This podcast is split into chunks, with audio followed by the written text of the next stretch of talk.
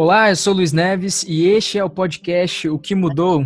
Começa agora mais um episódio dessa primeira temporada do podcast que busca entrevistar, dar voz e principalmente ouvir as pessoas que, como eu e você, passaram por diferentes mudanças durante a pandemia. Afinal, é preciso considerar que o mundo ele já não é e nem será mais o mesmo. E é por esse motivo que eu quero convidar agora o Dr. Rafael Jacobs, formado em medicina pela Universidade de Santo Amaro. Ele é especialista em oftalmologia e medicina do trabalho. Hoje ele atua no Centro Médico Rafael Jacobs e também na UTI e no setor de oftalmologia do Hospital Regional da Transamazônica. Ele é perito médico legista do IML, Instituto Médico Legal, e atua também na Justiça Federal como perito judicial. Doutor Rafael Jacobs, prazer receber você aqui. Seja muito bem-vindo. Muito obrigado, meu amigo. É um prazer estar com você aí, com todos os seus ouvintes. Excelente. Eu vou explicar então para você uh, e para os nossos ouvintes aí quais são as engrenagens desse podcast. É, de fato, é uma entrevista de um assunto sério, só que tratado de uma forma mais leve, trazendo a informação de uma forma mais pessoal, né? A gente escuta muito é, nos jornais as transformações que, que várias áreas sofreram, mas a gente quer buscar uma informação mais pessoal de alguém que está vivendo ali de perto e acompanhando as mudanças. E é por isso que eu já te faço a primeira pergunta do nosso podcast. O que, que mudou? Explica pra gente aí o que, que mudou na sua experiência profissional. Explica pra gente o que, que mudou no seu local de trabalho, nos profissionais da sua área, quais foram as mudanças, né, que você encontrou aí durante esse tempo nessa área que é tão importante. Bom, tudo mudou. Tudo mudou. Nada que foi será de novo do jeito que já foi um dia. Né? Parafraseando a música, tudo mudou, meu amigo. Ah, eu tenho três especialidades, né? Oftalmologia, medicina do trabalho e a terapia intensiva. Então, trabalho além da, do meu consultório, na oftalmologia, no hospital, dentro da UTI e como perito, né? Médico do trabalho, perito legal, ah, no próprio Instituto Médico Legal e na Justiça do Trabalho. Muita coisa mudou, para mais e para menos. Então, eu te digo, no dia a dia do consultório, mudou muito o fluxo de pacientes, diminuiu muito. Com essa campanha do Fica em Casa, que a gente sabe que é necessário, uh, muitos pacientes realmente ficaram em casa. E a gente percebe que, dependendo das especialidades, umas sofrem mais, outras sofrem menos. Uh, inclusive, o Conselho Federal de Medicina fez uma pesquisa vendo quais especialidades foram as mais afetadas né, com essa pandemia.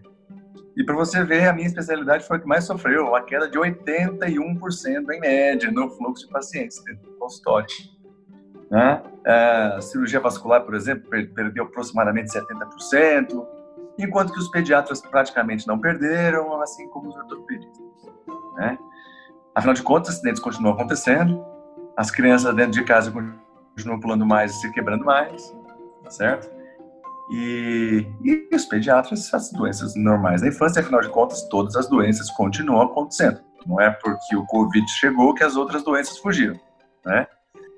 Então, a gente percebe isso no meu local de trabalho, no consultório, são vários, né? No consultório, a gente percebeu uma queda de 80%.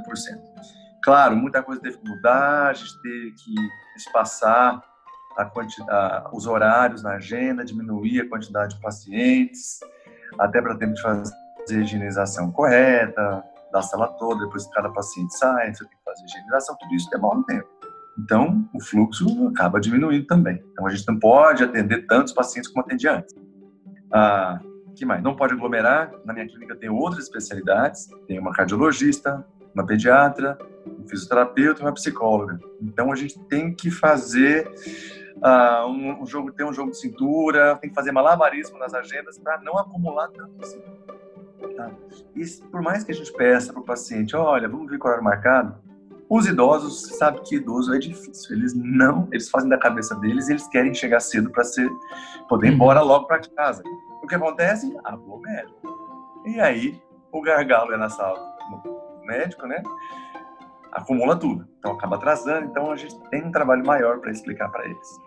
Isso do consultório, tá? Perfeito. Ah, tá?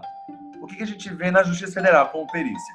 Parou tudo 100%, até porque não é um serviço tão essencial assim. Uhum. Ah, o judiciário entrou em recesso, somente os plantões e os que não são e os essenciais que continuam trabalhando, o resto tudo foi suspenso.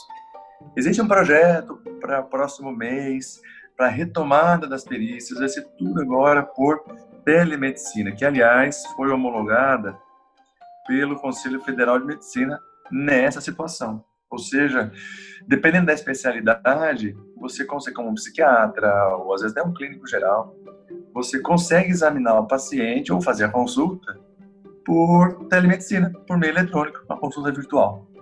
Né? Então, o que não é legal no dia a dia, porque você tem que examinar o paciente. Mas em casos excepcionais como esse, totalmente fora do comum, foi autorizado pelo Conselho Federal de Medicina. Certo? Então, algumas especialidades estão conseguindo trabalhar dessa maneira. E isso é e temporário? É temporário, é temporário. Uhum. Tá? Mesmo porque é uma responsabilidade muito grande você medicar um paciente sem tocá-lo, né? Sem poder examinar, certo? Então, casos específicos você consegue liberar, mas outros não dá. Uhum. E no caso da, das perícias judiciais, na parte médica, o que, que nós vamos fazer? Vão ser feito por videoconferência, certo? O paciente está lá, lá do outro lado, a gente vai receber é, de antemão todos os exames deles, laudos, tratamento realizado e a gente vai analisar. E se for possível fazer essa análise é, virtual, né, através da, da videoconferência, é liberado o benefício, né? Se não for, aí a gente remarca uma perícia e não tem nem previsão para acontecer, porque afinal de contas ainda está tudo fechado. Ah, aí a gente vai lá para o outro lado, né? Eu também trabalho no IML, eu faço muita coisa, meu amigo. já fiz tudo nessa vida.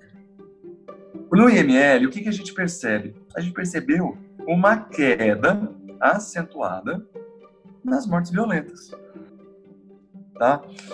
Porque antigamente a gente tinha várias necrópsias, muita violência, briga de gangue, a gente não está encontrando isso. Né? Uhum. Né? Então, diminuiu vertiginosamente. É uma mudança marcante que a gente percebe. Em contrapartida, a gente percebeu um aumento considerável nos, nos casos de violência doméstica. Então isso tem chegado Já também. Tá casa o tempo todo, marido e mulher. Isso tem chegado então até o IML. Chega, isso chega. É, a Lei Maria da Penha né, para a mulher com relação a casos de violência doméstica e tem aumentado muito os casos de violência doméstica. Tá? Até uns colegas dizem que quando o pessoal casa, o pastor fala lá, pastor ou padre, né? É, estão juntos na, na, alegria, na tristeza, na saúde, na doença, né? Mas ninguém falou em pandemia, então o pessoal está pandemia não E por conta disso, marido e mulher dentro de casa há muito tempo, os conflitos estão aumentando e, infelizmente, a, a violência doméstica tem aumentado. A gente tem percebido isso. Né? Então, isso a gente tem, é, foi notado. E na UTI, no ambiente intra-hospitalar, onde eu trabalho, a gente diz que virou uma zona de guerra. Porque as UTIs normalmente são cheias, né? Até o sistema de saúde brasileiro, ele não é, é como é que eu posso dizer? Não é um, um primor, vamos dizer assim, né? A gente sempre tem a escassez de leitos em qualquer local, ainda mais em cidades do interior, em regiões é, mais afastadas como essa que a gente está, aqui da Transamazônica. Então, para você ter uma ideia, nós temos uma média de 500 mil habitantes em todas as cidades ao redor e temos somente nove leitos de UTI. Eu acho que a gente tem que frisar esse número, né? São 500 mil, né? Para nove. É, né? exatamente. Aproximadamente 500 mil para nove leitos. É muito pouco. Então, o que a gente veria que é uma média de um leito para cada 10 mil habitantes, né? Está totalmente fora. Isso é o que é preconizado, seria o ideal, mas não é o que acontece. Tudo bem, é o que a gente tem e a gente tem que correr para trabalhar.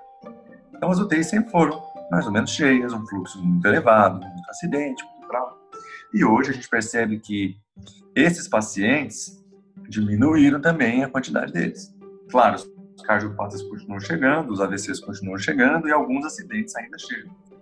Mas a UTI nossa de nove leitos, ela aumentou para 14, porque nós tivemos que utilizar os leitos da UTI pediátrica.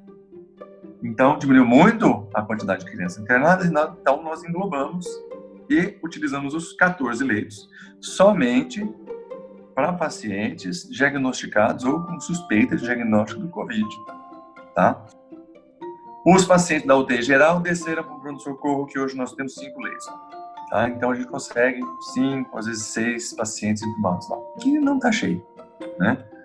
Mas a UTI do Covid está lotada. E a gente tem uma previsão de chegada de mais 20 aparelhos de respirador, então nós vamos aumentar para 30, a previsão agora acho que 38 leitos específicos de terapia intensiva relacionados ao Covid, especificamente para o Covid, sem contar as enfermarias, mais 20 leitos de média complexidade.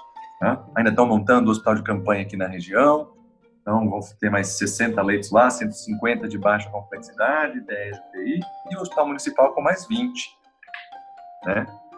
20 leitos. Ah, então, assim, a gente vê que a equipe médica da UTI ela sempre foi muito restrita aqui em Altamira. Nós somos quatro colegas e os quatro tiveram que triplicar a sua carga horária, porque né, a gente não consegue.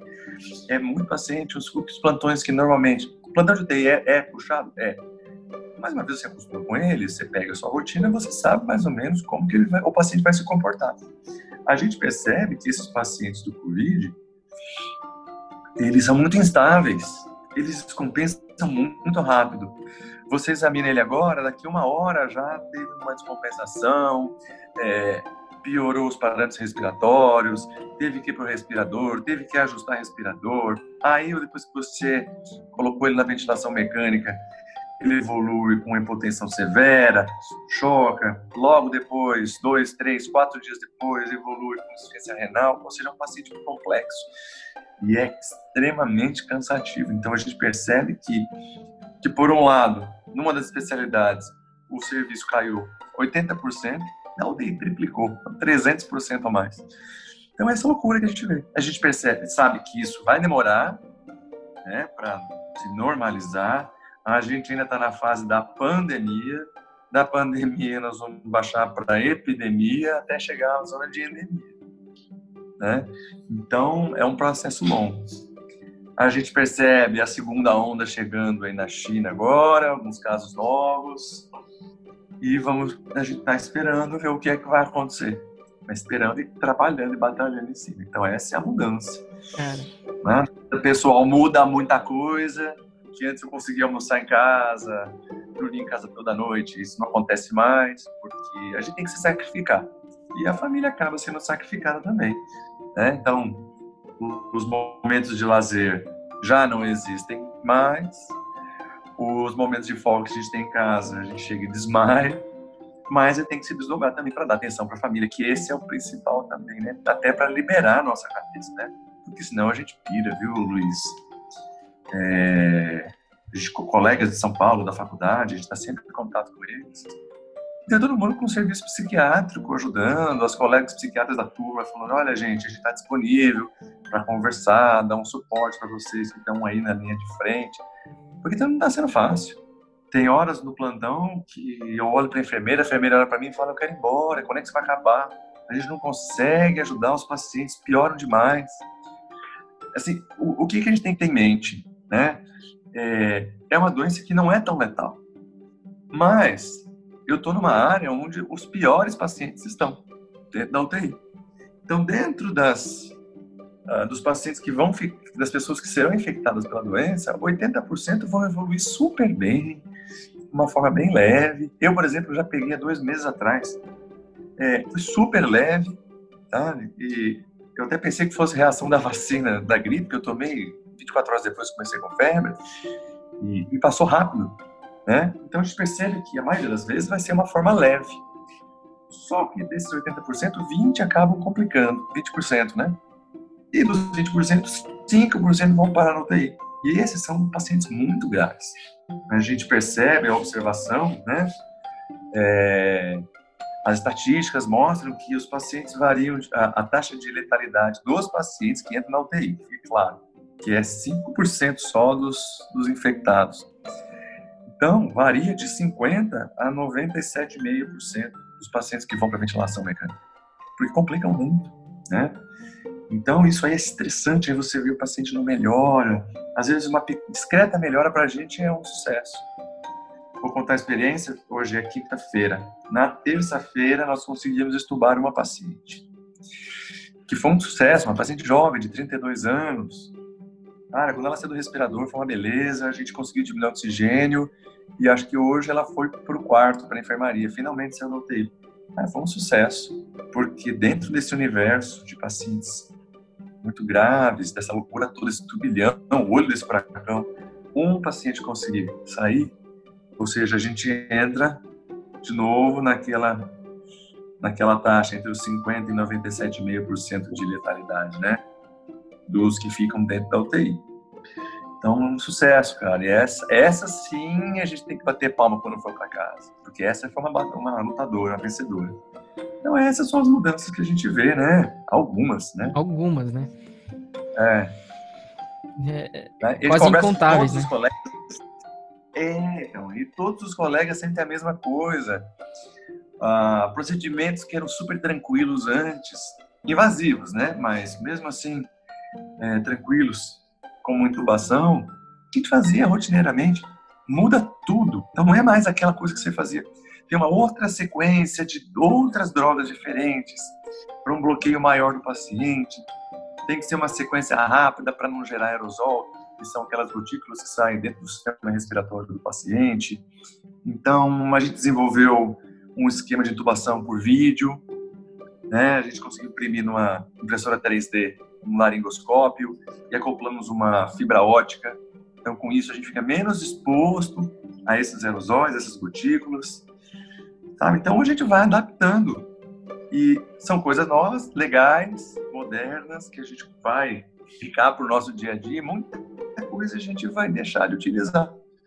Né? Algo que você fazia antes, ah, nem todo mundo você colocava toda aquela roupa de astronauta, né, para você fazer os cuidados do paciente.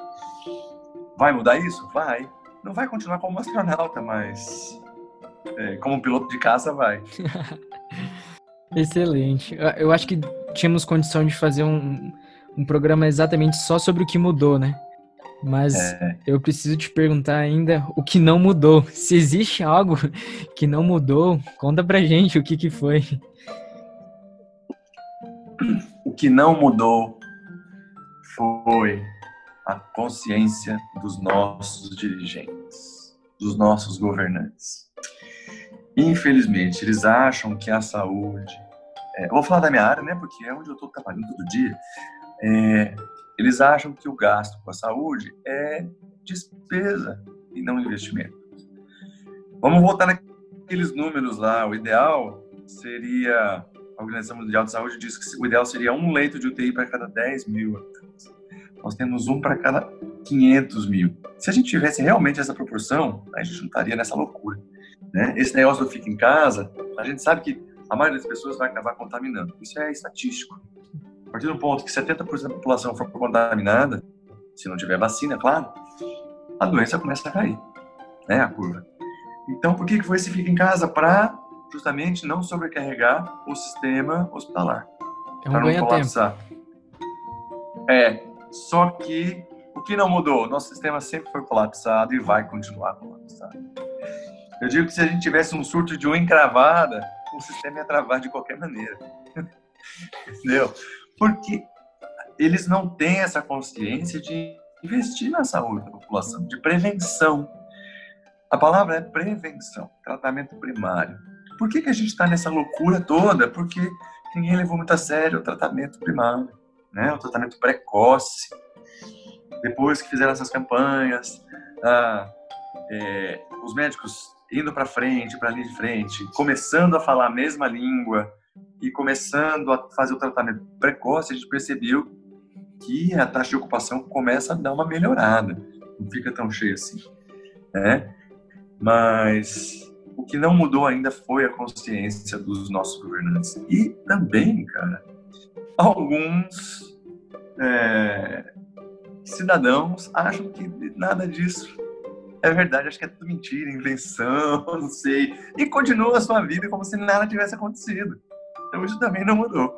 Né? Mas eu acho que a parte mais grave ainda é a, a conscientização dos nossos dirigentes, né, dos nossos governantes, infelizmente. Cara, é... né, a falta de investimento, falta de insumo, material, isso tudo não mudou e não vai mudar. É uma pena. E, e né, você... tem que sair melhor de tudo isso, mas eu acho que isso, isso não vai acontecer. Então você tocou num ponto, cara, que que já é, é o passe para a segunda, para a terceira pergunta, que é o que vai mudar, né? As perspectivas de mudança daqui para frente, daqui para frente, aquilo que não vai ser mais o mesmo. Então você já deu uma pista daí do que não vai, daquilo que não vai mudar. Mas eu estou te perguntando então o outro lado. Então, na sua perspectiva, quais são as mudanças daqui para frente? Quais são as expectativas aí? É, o que eu vejo na área da saúde, o que vai mudar é tem muito conhecimento novo. A gente percebeu que o que a gente sabe, a gente não sabe. A gente uhum. acha que sabe, mas não sabe. Né? Embora o coronavírus seja um vírus que já, já é conhecido, esse novo sofreu uma mutação. Aí vem teorias conspiratórias de manipulação no laboratório, e ninguém sabe se é verdade ou se não é, que tem traços de HIV ou se não, ou seja, foi manipulado. Não, pô, isso não é o caso. é, mas eu, eu sei o seguinte: o conhecimento vai mudar, a gente vai ter que estar sempre se, se atualizando, a, a medicina não vai ser mais a mesma, tá? Eu acho que o pessoal vai investir, investir mais em cuidados primários, porque a gente percebeu que se você tiver um cuidado primário, o nível terciário fica, não fica tão sobrecarregado assim. Ah, até na, no, no, dia a dia das pessoas. O home office é uma, uma realidade agora. Não vai ser na medicina, mas nas outras nas outras profissões, com certeza vai ser. Né?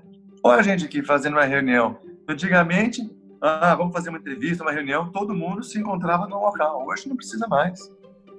Né? Então, eu acho que isso é o que vai mudar. Então, aqueles conceitos que a gente tinha pré-estabelecidos vão ser jogados fora e novos conceitos estão vindo por aí.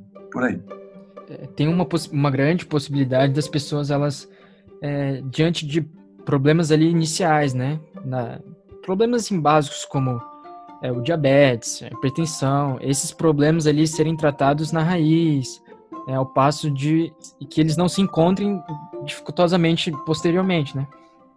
Exatamente. Tá? Pelo menos na, na parte aqui médica, eu acho que isso, isso é, é, é, consci, é uma consciência, né? Uhum. É, é um ponto comum, é um ponto comum. Então, a gente vê até nos grupos de discussão do, dos grupos de WhatsApp do Conselho Regional de Medicina, e dos do hospital que a gente trabalha, ah, todos eles batendo na mesma tecla: tratamento precoce, prevenção, saneamento. É, isso eu acho que vai mudar, tá? Então, até a própria população está se conscientizando disso. Tá? Então, isso eu acho que vai mudar. Muita coisa vai mudar com relação a isso. Deveria também mudar a consciência dos nossos governantes e investir mais nisso. Um ou outro vai acabar se conscientizando, o pessoal mais novo, mais moderno, né? com a cabeça mais antenada, esses caras acabam se conscientizando e tentando mudar. Mas são pontos fora da curva. Mas eu acho que a população no geral vai acabar mudando. Ah, o mundo como a gente conhece hoje não vai ser mais o mesmo, as relações vão ser diferentes, ah, as viagens hoje em dia vão ser mais controladas, não vai ser mais tão aberto assim. Né? Eu acho que vai ser difícil para todo mundo. A gente estava até planejando viagem, final do ano esquece só o ano que vem e olhe lá. Uhum. Isso se não, não, não, vier, não vingar aquele tal do passaporte da, da saúde, né? Passaporte de imunidade. Então, saber se você fazer exames antes de entrar em determinados países, de onde você vem. Eu acho que tudo isso vai, vai mudar. A gente vê até na TV agora. É, você vê na onde do Brasil, há quanto tempo vai ficar em quarentena, até porque a pandemia aqui está descontrolada. Então, no final das contas, acho que tudo isso vai acabar mudando também, essa, essa visão de mundo. Excelente. Então, para fechar, eu preciso te fazer uma pergunta. Na verdade, é, um, hum. é para você fazer suas últimas considerações. o seu recado final aí pra gente. É, vamos lá, o pessoal que está na linha de frente, é, força, a gente está junto, tá todo mundo no mesmo barco. Você está cansado? Vai passar, já já vai passar. Pede auxílio pro colega e o negócio é não guardar para si, é conversar, botar para fora, porque se você reservar, deixar guardado para você, uma hora essa barragem estoura e esse turbilhão vem e não é legal para ninguém. Então, converse com seus colegas. Outra coisa, é, valorizar, a gente percebeu que não é necessário muita coisa para gente se para gente viver. Essa correria, a gente vai atrás de dinheiro, trabalho, posses, é necessário. Você percebe que você não precisa de muita coisa, é só o tempo para comer, você tem sua casa, tem que pagar sua energia, é, sua saúde e valorizar as pequenas coisas. O tempo que você passa com a tua família, com o teu filho, com a tua esposa, conversar, que a gente está sempre no celular. Então, sempre conversa, brinca um pouco com teu filho. Essas coisas pequenas fazem a diferença, porque você não sabe o que, que vai acontecer lá na frente. E uma coisa que eu vejo que é muito triste é esses pacientes que são contaminados, eles ficam isolados e é uma morte solitária. Porque a partir do momento que você internou, você não tem mais visita, acabou, é proibido. Só seus visitantes vão ser equipe de saúde. Se você morreu, nem velório você vai ter. Porque é, você sai direto para o serviço funerário, o serviço funerário direto para o sepultamento. Porque o vírus continua sendo transmitido, né? Então, é, valorize esses, esses momentos que você tem agora. Vai brincar com teu filho, vai jogar videogame com ele, dá risada, brinca de jogos, conta piada, fazer cócega, dá um tempo com a tua esposa, né? tira um tempo, faz um jantar, faz uma comida você com ela, com a sua família. Esses momentos eu acho que são os primordiais que a gente tem que levar para levar esse ensinamento para casa. Tá? Se tiver alguma coisa que mudar, mude a sua relação pessoal com os que estão mais próximos de você, porque eles são os que realmente importam. A gente sabe batalha todos os dias, mas quem fica em casa dando suporte são eles. Se a gente voltar para casa sozinho, é difícil, né? A gente pira. Então, se não tiver suporte em casa, então a gente tem que valorizar esses pequenos momentos, esses momentos aí com a, com a família. Doutor Rafael Jacobs, que prazer, foi excelente conversar com você. É realmente um prazer ter aqui a sua companhia no nosso podcast. E a gente fica muito feliz e obrigado pelas palavras finais. Foi realmente assim libertador escutar isso em um momento que precisamos tanto. Muito obrigado. Eu que agradeço, Luiz. Espero não ter cansado vocês aí com muito dado técnico. Excelente. Muito obrigado. Esse é mais um episódio do podcast O que mudou. E se prepare para os próximos episódios. Fui.